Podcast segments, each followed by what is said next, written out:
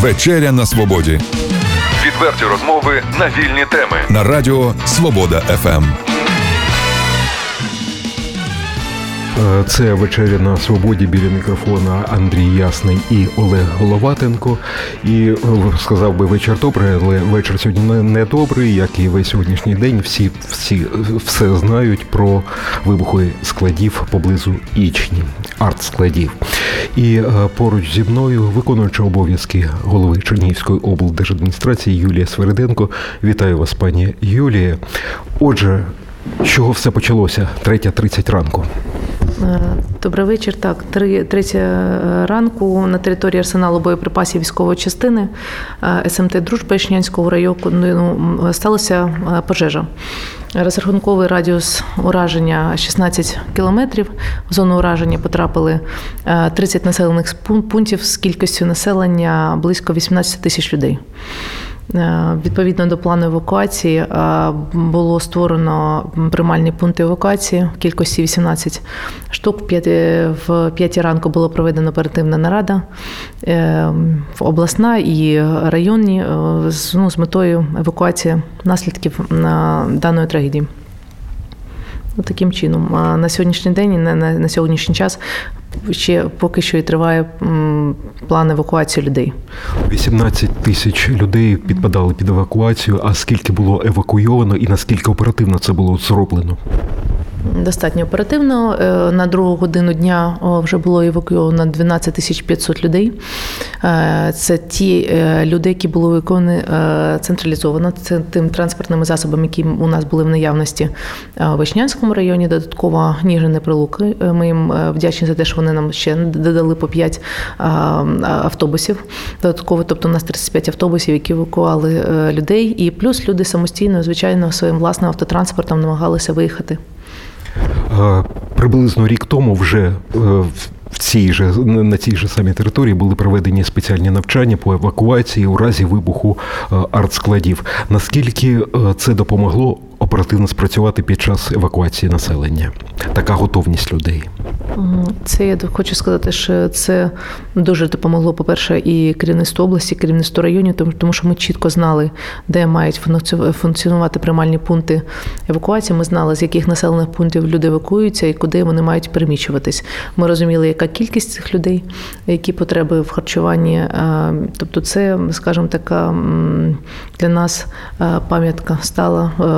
Ну, звичайно, що е, погано, що те, що ми проводили навчання, і воно е, дійсно справдилося в житті, але це нам сьогодні допомогло дуже оперативно спрацювати і е, максимальну кількість людей евакувати вже найближче там в перші 2-3 години.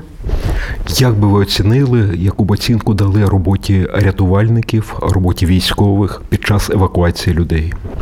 Я би не дала оцінку добре або відмінно для і ДСНС, і для е, всіх е, оперативних служб, тому що всі були на місці е, в п'ятій ранку, навіть раніше, і були забезпечені і спеціальною технікою для евакуації, і дуже злагоджено працювали на місцях для того, щоб не відбувалося паніки серед населення. Все злагоджено і системно ми відпрацювали разом з ними.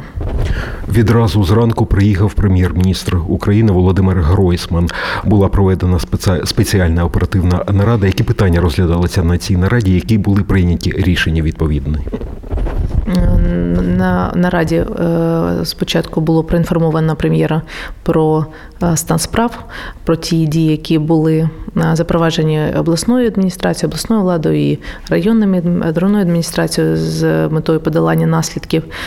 Питання, які стояли, це перше це забезпечення газовим постачанням, газопостачанням тих приміщень, де будуть зараз люди ночувати. Дуже важливе питання були з проблемних питань щодо забезпечення паливом для тих людей, які особистим транспортом хотіли поїхати. І на, на жаль, на на АЗС не було резервних резервного обсягу палива, і тут теж ми це питання обговорили з ним на раді. Звичайно, обговорили, е, як мають функціонувати приймальні пункти евакуації, е, які питання і до нас, е, до обласної влади, ми розказали про гарячу лінію, яка функціонує, і про ту роботу, яку ми проводимо з населенням, тому що дуже важливо було не допустити якоїсь паніки серед населення, тому що ми побачили, що деякі журналісти почали розказати розказувати, що там снаряди потрапили в лікарні, вокзали і так далі. Ну цього всього не було. Тут дуже важливо, і про це підкреслив прем'єр, щоб був контакт з людьми. Е, тому що ми дійсно е, непогано спрацювали е, ну, на, на, на сьогоднішній день, на сьогоднішній момент. Да, і важливо, щоб люди. Відчували себе захищеними, і дійсно це велика трагедія не тільки для Чернігівської області, для всієї України. На жаль, така подібна ситуація була вже і в Харківській, і в Одеській області. Чернігівщина не стала виключенням. Тому тут дуже важливо, щоб ми змогли оперативно відпрацювати все. і Люди повернулися в свої домівки як найближчим, як мого найближчим часом. Пані Юлія, давайте ще раз конкретно підкреслимо для наших слухачів кількість постраждалих е, від вибухів в Вічнянському районі. Якщо ми кажемо про е, постраждалих конкретно від е, від від зброї, да, тобто від від е, вибухів у нас постраждалих, які звернулися до лікарні з таким діагнозом, у нас немає, не зафіксовано ані постраждалих, ані вбитих на велике щастя для нас. Тобто е, інформація, яка розноситься, це просто панічні зрадницькі, ну від слова зрада, да? зрада, зрада, зрада, настрої. 100% це панічні настрої, да, з якими ми намагаємося боротися, і ми намагаємося інформувати всіх оперативно і е, на нашій гарячій лінії адміністрації, і е, ДСНС теж щогодини дає оперативну інформацію. Тобто, єдине, чим можна боротися, це просто давати оперативну е, об'єктивну інформацію для нашого населення. А як люди поставилися до такої трагедії, яка сталася біля їх домівок? Ви спілкувалися з людьми, яких евакуювали? Да, звичайно, спілкувалися. Ну це була ніч і е, ранок. Я хочу сказати, що люди, звичайно, вони були в шоці. Вона вони шоковані, тому що вони дуже швидко покидали свої домівки. Вони брали з собою лише найнеобхідніше це документи, якісь цінні речі для них. І покидали звичайно, вони е, більш того, це все підсилилося тим, що вони не розуміли, що відбувається, е, які наслідки, які загрози, чи є постраждалі. Тобто, ну звичайно, що на на, на ранок от були такі панічні настрої, але е, більше вже ближче до вечора люди заспокоюються, коли вони чують, що е, не так інтенсивно все-таки відбуваються вибухи, вони стихають. Е, це все, я скажу, ну, позитивно впливає, і вони бачать, що в принципі розгорнуті ці приймальні пункти евакуації, вони знають, куди е, звернутися за допомогою, де отримати кваліфіковану і медичну допомогу, і психологічну. Це все, я хочу сказати, в цілому позитивно впливає. Я маю надію, що вони з мінімальними для себе потерями вийдуть з втратами вийдуть з цієї ситуації. Да. Ініціативу з вивезення громадян взяли на себе деякі громадські організації, зокрема Сі 14 Скажіть, чи немає е, протидії якоїсь, і чи є координація і сприяння? Ми бачимо, що волонтерські організації, громадські організації дуже е, активно долучилися до цього процесу. Вони допомагають і з евакуацією, і з наданням допомоги. Мається на увазі е, продукти харчування, теплі речі. І тому тут немає ніяких тут є, є тільки координація координація дії. Я дуже вдячна і всім громадським організаціям і інші області, які нам телефонували, е, питали, чи вони можуть допомогти. Вони ж е, сформували якісь пакунки, які будуть завтра надіслані в Чернігівську область. Тобто тут таке дійсно горе, біда, яка е, по суті об'єднала. Тих громадських організацій, волонтерських організацій, так що ні, ніякої протидії немає. Є тільки ну, спільна дія для того, щоб найшвидше подолати ці наслідки. Наскільки швидко можливо подолати наслідки? Скільки що прогнозується? Я розумію, що не від нас залежить, не від людського фактору, але тим не менше, що прогнозується. Це питання, я думаю, що більше коректно ставити до ДСНС або до Міністерства оборони, які можуть е, оцінити, знаходячись знаходячись в епіцентрі е, подій. Е, я думаю, що найменше дві доби. Але влада готова до того, щоб підтримати людей протягом всього цього часу. Звичайно, ми працюємо.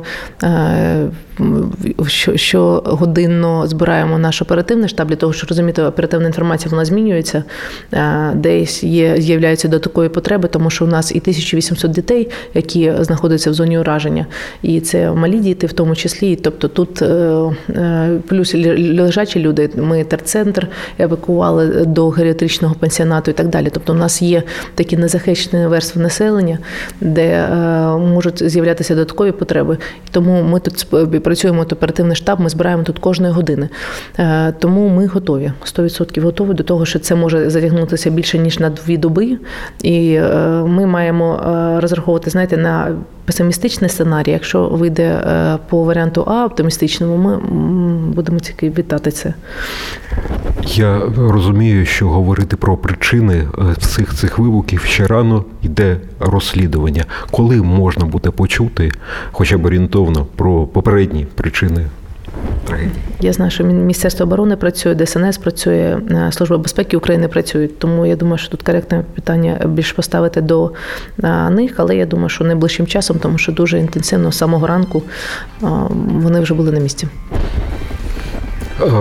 Пані Юлія, я щиро дякую вам за цю розмову. Нашим радіослухачам нагадаю, е, в гостях у вечері на свободі ФМ була Юлія Свереденко, виконуюча обов'язки голови Чернігівської облдержадміністрації. З вами був Андрій Ясний і Олег Головатенко. Хай вам щастить. Дякую, гарного вечора. До бачення. Відверті розмови на вільні теми у програмі Вечеря на Свободі. Тричі на тиждень у понеділок, середу і п'ятницю о 18.00 на радіо Свобода ФМ.